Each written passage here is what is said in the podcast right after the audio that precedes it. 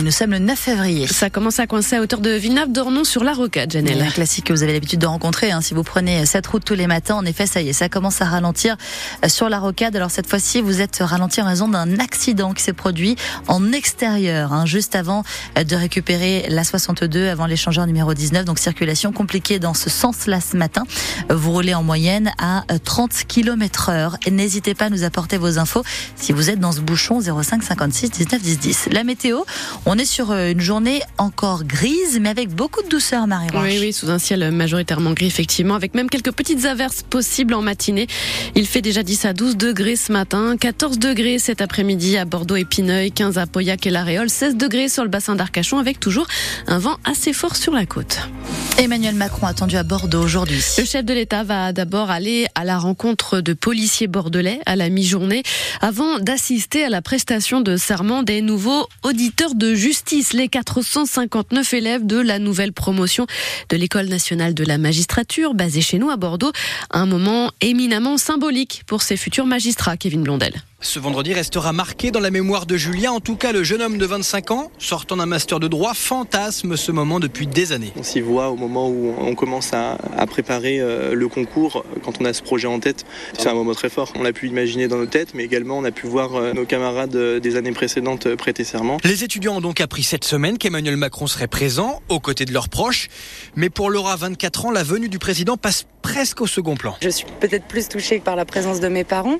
Je pense qu'ils sont fiers. Ils m'ont accompagnée évidemment euh, depuis mon entrée euh, à la faculté euh, de droit. Mais c'est vrai que la venue du président, c'est aussi peut-être une manière de prise en compte du futur de la justice, de l'avenir de la justice et peut-être du rôle du magistrat aujourd'hui. Des futurs magistrats très, très attendus pour répondre au manque criant de personnel dans nos tribunaux. Julien en a bien conscience. On nous le répète au moins depuis lundi, depuis qu'on est arrivé ici, qu'on nous attend en juridiction. On est très content de, de le savoir et les moyens arrivent euh, doucement. Donc euh, on espère que euh, au moment où on arrivera, il y a un premier pas qui aura été fait. Cette promo 2024 sortira d'école en septembre 2026, mais dans dix jours déjà, tous les élèves partiront en stage aux quatre coins de la France pour commencer à apprendre, oui, mais pour aider aussi. Et un président de la République à la prestation de serment des auditeurs de justice, ce n'est pas si fréquent. Seul François Hollande l'a fait en 2016.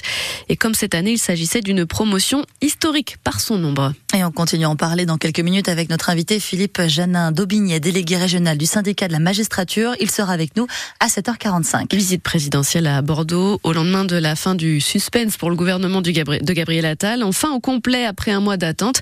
Une poignée de nouvelles recrues seulement. L'ancienne ministre de la Justice, Nicole Belloubet, nommée à l'éducation nationale à la place d'Amélie Oudéa Castera, qui, malgré les polémiques, conserve les sports.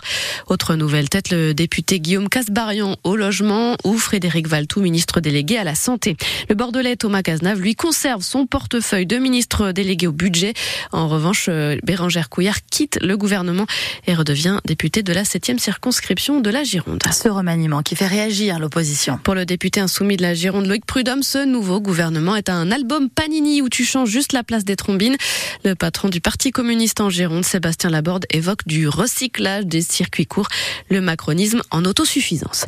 Nouveau gouvernement ou pas, annonce ou pas, les jeunes agriculteurs et la FNSEA de la Gironde ne désarment pas, tout n'est pas réglé, disent-ils. Ils bloquent depuis cette nuit la SCASO, la centrale d'achat de Leclerc, située à Béchac et Caillot, le long de la nationale 89 entre Libourne et Bordeaux.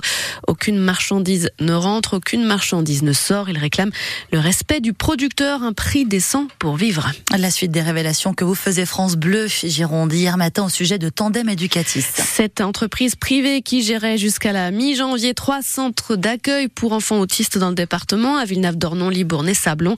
Le conseil départemental de la Gironde a nommé un administrateur provisoire avant la cessation d'activité de ces centres dans six mois.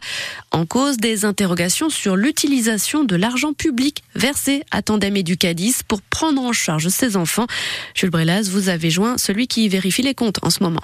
Oui, c'est l'administrateur provisoire nommé à la tête des foyers d'accueil de Tandem Educadis depuis le 15 janvier dernier en remplacement des équipes dirigeantes. Pierre-Vincent Guéret dit constater des anomalies sur des sommes colossales. Oui, oui, on parle pas de 50 euros, on parle de budget très conséquent. Mon interrogation porte sur 3 millions d'euros. Je suis toujours en attente de réponse de la gouvernance de Tandem pour retrouver où ont été affectés tous les moyens qui ont été déversés par le département de la Gironde. Tandem Educadis aurait facturé au département 4 400 euros par jour la prise en charge d'un enfant handicapé, soit 150 000 euros par an, une somme à multiplier par la quarantaine de jeunes accueillis, des fonds qui auraient été répartis entre les différents foyers présents en Nouvelle-Aquitaine, comme l'explique Yasmine Biotti, la directrice de la maison Tandem de Villeneuve-d'Ornon. L'argent a toujours été réinjecté pour les enfants. Nous, on a fonctionné comme une SARL, ce qui est autorisé. On a centralisé les budgets des différentes maisons pour les redistribuer selon les besoins des différentes maisons. Mais ce qui reproche, c'est peu lisible. Alors, on a le même souci avec le département 40.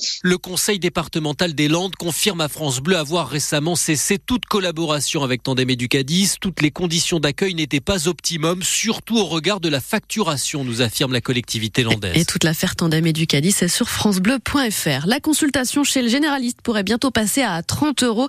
Revendication de longue date des médecins et les négociations avec l'assurance maladie semblent sur le point d'aboutir.